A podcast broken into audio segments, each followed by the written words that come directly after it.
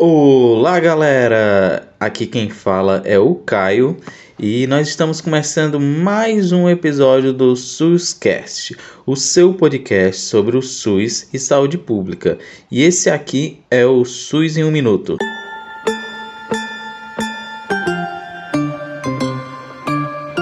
E vamos para a notícia, né? Uh, a campanha nacional de vacinação contra a poliomielite começou nesta segunda-feira, dia 8, e vai até o dia 9 de setembro. É, cerca de 40 mil postos de vacinação estarão abertos para a aplicação da vacina contra a doença que pode causar paralisia infantil.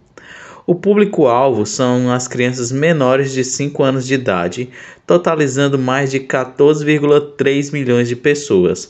A meta do Ministério da Saúde é de atingir pelo menos 90% de cobertura vacinal.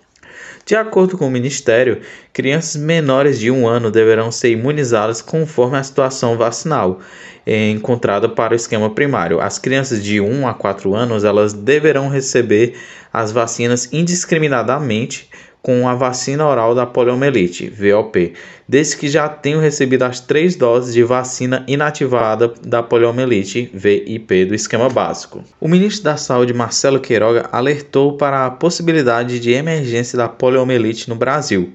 O último caso da doença foi registrado em 1989 no estado da Paraíba.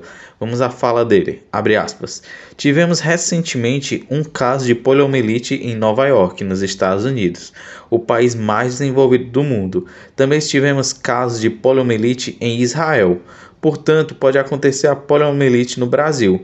Embora não tenhamos uma urgência em função de casos, é urgente que consigamos recobrar as nossas coberturas vacinais, alertou Queiroga. Esse foi o SUS em um minuto de hoje. Espero que você tenha gostado e não deixe de nos seguir nas nossas redes sociais para ficar sempre por dentro de toda de tudo que a gente vem trazendo aqui no nosso canal. E é isso. A gente se vê na próxima semana. Valeu!